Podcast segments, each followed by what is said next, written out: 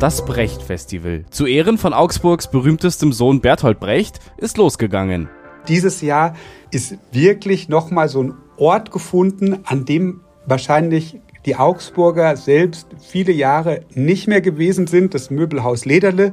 Sagt mein Kollege aus der Kulturredaktion Richard Meyer. Wir sprechen gleich über das Festival. Und AnwohnerInnen äußern viel Kritik am Standort des neuen Drogentreffs in Oberhausen. Das ist der Nachrichtenwecker an diesem Dienstag, dem 27. Februar. Ich bin Moritz Weiberg. Guten Morgen. Wer bisher in der Ulmer Straße mit dem Fahrrad unterwegs war, hatte eher wenig Spaß. Denn es gibt dort keinen Radweg. Jetzt möchte die Stadt einen Radweg anlegen, aber den würde es, wenn dann, nur auf den ersten 150 Metern der Straße geben. Danach fehlt angesichts der Enge mit Straßenbahngleisen, Parkbuchten und den Kirschbäumen am Straßenrand der Platz, um RadlerInnen auf den restlichen 400 Metern Richtung Oberhauser Bahnhof einen eigenen Streifen zu schaffen. Der Süchtigen-Treff für suchtkranke Menschen in Oberhausen soll umziehen. Vom Oberhauser Bahnhof in das alte Pfarrhaus der evangelischen Kirche St. Johannes. Dieser Plan sorgt für viel Kritik bei den AnwohnerInnen, eine Anwohnerin schreibt auf der Facebook-Seite der Augsburger Allgemeine, solche Pläne schmieden nur Leute, die nicht betroffen sind. Ich finde es unglaublich traurig, wie dieser Stadtteil systematisch kaputt gemacht wird. Der Ordnungsreferent Frank Pinsch von der CSU stellt sich der Kritik. Er bittet darum, dem Konzept eine Chance zu geben, das dem Helmut-Haller-Platz und Oberhausen allgemein seines Erachtens nach die lang ersehnte Entlastung ermöglicht. Er weist auch auf das geplante Angebot hin, ein großer Saal mit Küche, eine Außenanlage für die Menschen, ambulante und medizinische Angebote, Beratungsmöglichkeiten und Schlafstellen. Am Donnerstag lädt die Stadt AnwohnerInnen um 17 Uhr zu einer Infoveranstaltung im Gemeindesaal von St. Johannes in der Donauwörther Straße ein. Das Wetter in Augsburg ist heute bewölkt bei 2 bis maximal 9 Grad. Vielleicht ist Bertolt Brecht der bekannteste Augsburger der Geschichte. Nur verdient also, dass es jedes Jahr ein Festival gibt zu seinen Ehren. Dieses Jahr ist das Brecht-Festival was ganz Besonderes. Warum, weiß mein Kollege Richard Meyer. Hallo Richard. Grüß dich, hallo. Richard, was macht denn das Brecht-Festival dieses Jahr so besonders?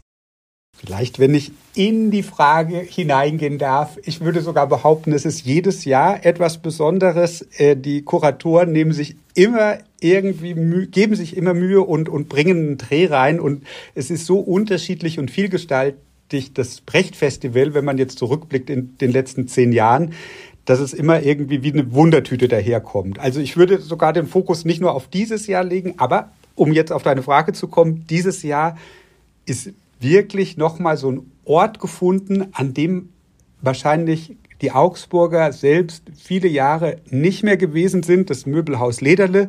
Und es wird jetzt zehn Tage bis zum 3. März so was wie eine Festivalzentrale sein, die auf der einen Seite Kultur bietet und auf der anderen Seite aber auch den Vereinen von Oberhausen eine Möglichkeit bietet, ihren Sport dort zum Beispiel anzubieten. Boxen, Rollschuh, glaube ich, ich glaube auch Tischtennis, Yoga. Ähm, man kann also in den Rechtskraftclub gehen, um auf der einen Seite Kulturveranstaltungen zu besuchen und um aber auf der anderen Seite einfach selber mal sich eine Stunde Sport zu gönnen. Das gab es in dieser Weise noch gar nicht beim Brecht-Festival. Was ist denn die Idee hinter diesem Kraftclub von Brecht? Was haben sich da die Initiatorinnen und Initiatoren gedacht? ich mache das jetzt mal nicht ganz so theoretisch, wie es vielleicht der Brecht-Festivalleiter machen würde. Und ich sage jetzt mal ganz saftig, ähm, die, die Idee des Festivals unter die Leute zu bringen und ein bisschen zum Beispiel an dem Brecht, der in den 20er Jahren zum Beispiel provoziert hat, indem er jetzt Boxen als eine Ausdrucksform, als eine künstlerische Ausdrucksform, die vielleicht mehr wert ist als Theater, betrachtet hat. Natürlich auch, um zu provozieren, den Kunstbetrieb zu provozieren.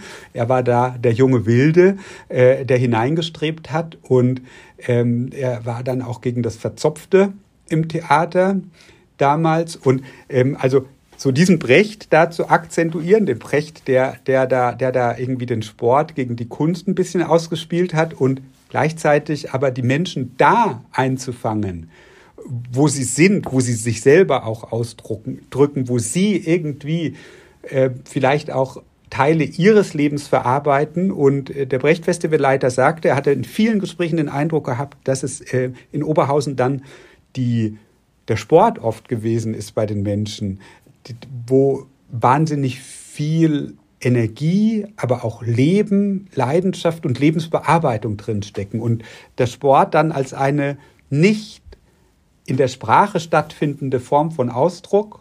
Sowas ist, glaube ich, so die Idee, auch mit den Sportvereinen da stark zu arbeiten.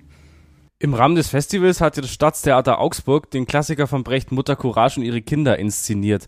Du hast es dir angeguckt, wie hat es dir denn gefallen? Das ist eine starke Inszenierung. Das jetzt gleich mal vorneweg die ganz nah an Brecht bleibt und dieses Stück wirkt heute einfach noch mal so viel stärker und intensiver, wenn die Kriege plötzlich wieder in Europa stattfinden. Also dieser Ukraine-Krieg oder an den Grenzen von Europa der Gaza-Krieg und die Bilder, die man von dort im Kopf hat und aber auch die Angst und auch wieder äh, so die dieses Soldaten einberufen müssen, die vielen Toten, äh, all das, was Krieg fürs Leben bedeutet, all das, was Krieg zerstört, all das bringt Brecht in dem Stück so unfassbar aufs Papier und dann auch auf die Bühne und das bringt das Theater dann wieder rum so unvermittelt und, und, und, und wuchtig da auf die Bühne im Martini Park, das wirklich bewegt einen, ja. Trifft einen und lässt einen über diesen Krieg und über die Kriege heute auch nachdenken, ohne dass mit dem Zeigefinger drauf gedeutet wird. Und der Brecht macht das wirklich sehr raffiniert, weil es wird schon klar, dass die Kriege vielleicht von denen da oben angezettelt und am Laufen gehalten werden, aber die da unten sind auch nicht unschuldig und unbeteiligt. Die stellen sich auch auf Krieg ein und leben dann auch vom Krieg und können dann auch nicht mehr von ihm lassen. Also es ist so ein, als ein Phänomen, das alle wirklich alle eigentlich erreicht und, und niemanden mehr loslässt. Und wenn die Kriegslogik mal herrscht, dann kommt man da nur noch schwer wieder raus. Neben Mutter Courage, was ist denn sonst noch geboten im Rahmen des Brecht-Festivals? Diese Wundertüte Kraftclub, ähm, die man sich vielleicht einfach mal anschauen sollte. Und es muss einem nicht gefallen, aber man sieht dort mal, wie, wie man quasi so verschiedenste Bereiche der Gesellschaft versucht zusammenzubringen in einem Festival. Dann gibt's auch noch eine tolle Theaterinszenierung als Gastspiel. Allerdings ist es jetzt gemein, wenn ich sage, das Theater Hora kommt da. Die ist schon aus ausverkauft. Ähm, da wird der kaukasische Kreidekreis aufgeführt ähm, in einer, mit einer Aufführung, die bei den Salzburger Festspielen auch nochmal zu sehen war. Die Brechtnacht gibt's natürlich auch noch als ein Highlight. Das ist dann am Freitag und auch eine tolle Gelegenheit, da nochmal die Räume im Möbelhaus Lederle, die jetzt vom Brecht-Festival genutzt werden, anzuschauen sich. Viel los beim Brecht-Festival. Das läuft noch bis Sonntag in Augsburg. Danke, Richard Meyer, für die Infos. Gerne. Tschüss. Es ist schon eine paradoxe Situation. Nur die USA liefern mehr Waffen und Munition an die Ukraine als Deutschland. Aber einigen, auch in der Regierung, ist das immer noch nicht genug. Sie fordern die Lieferung von Taurus Marschflugkörpern. Die könnten Ziele in 500 Kilometern Entfernung treffen. Von der Grenze der Ukraine zu Russland würde die russische Hauptstadt Moskau in diesem Radius liegen. Bundeskanzler Olaf Scholz hat gestern nochmal klargemacht, Deutschland wird keine Taurus Marschflugkörper liefern, beim Kurznachrichtendienst X schreibt er, Deutschland bleibe zwar einer der größten militärischen Unterstützer der Ukraine, klar sei aber, wir werden nicht zur Kriegspartei, weder direkt noch indirekt. Denn wenn Deutschland Taurus Marschflugkörper an die Ukraine liefern würde, würde das gleichzeitig bedeuten, dass dann auch Bundeswehrsoldatinnen in der Ukraine vor Ort sein müssten. Darin sieht der Kanzler das Risiko einer Verwicklung Deutschlands in den Krieg. Ihm widersprach die FDP-Verteidigungsexpertin Marie-Agnes Strack-Zimmermann. Sie hält deutsche SoldatInnen auf ukrainischem Boden für nicht notwendig. Die ukrainische Regierung bittet seit einem Dreivierteljahr um die Lieferung der Marschflugkörper, um russische Nachschublinien weit hinter der Front treffen zu können. Auch die Union fordert die Taurus-Lieferung. FDP und Grüne sind größtenteils dagegen.